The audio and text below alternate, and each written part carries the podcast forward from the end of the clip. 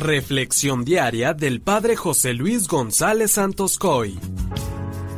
Hoy celebramos a los santos inocentes, a cientos de criaturas indefensas e inocentes que les quitaron las vidas. Hoy escuchamos en el Evangelio de Mateo 2, del 13 al 18, la intención y la orden del rey Herodes de matar a todos los niños menores de dos años, porque quería eliminar al niño Jesús que había nacido.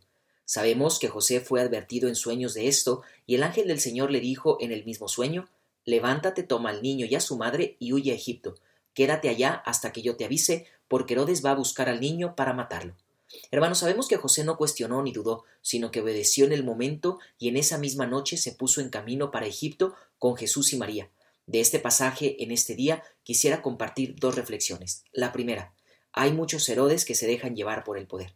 Hermanos, es bien conocido que el rey Herodes se encontraba cegado por su ambición de poder, no quería que nadie le quitara su lugar, Hoy vemos en el rey Herodes las consecuencias de cuando nos ciega el pecado y actuamos movidos por el egoísmo, el poder o la ambición en el corazón. Esto nos llevará a cometer las más atroces perversiones y los más grandes crímenes, sin importarnos las vidas de los demás, incluso si son inocentes. Alguien pudiera pensar que esto ya es cosa del pasado, pero no lo es. Esta fiesta no está tan lejos de nuestra realidad, ni es un hecho ya superado, sino que considero que es algo muy actual, pues también hoy en día hay cientos de miles de niños inocentes e indefensos que son asesinados desde el vientre de sus madres. Esto es promovido por grandes cotos de poder en las economías mundiales que quieren tener el control sobre el mundo, sin importar cuántas criaturas inocentes e indefensas tengan que morir. Esto nos debería llevar a preguntarnos cuántas personas inocentes he afectado con mis malas decisiones, o bien cuáles son las ambiciones de mi corazón que no me dejan ver con claridad. Muchos llevamos Herodes en nuestros corazones que no nos permiten ver con claridad. Y la segunda reflexión que quiero hacer es cuántos pecados podemos evitar siendo obedientes. De este episodio me llama mucho la atención la prontitud con la que José actúa. Bien pudo haberse despertado intranquilo, creyendo que era una pesadilla, y volverse a dormir, pero no fue así. Se despertó y no cuestionó nada, sino que actuó de inmediato en la fe. Tuvo una obediencia pronta que le evitó un mal más grande. En este momento tomó al niño y a su madre y partió para Egipto. ¿Cuántos pecados evitaríamos en nuestra vida si le hiciéramos caso a los avisos de la gracia que Dios nos envía a través de su palabra, a través de un sueño, a través de un amigo, etcétera?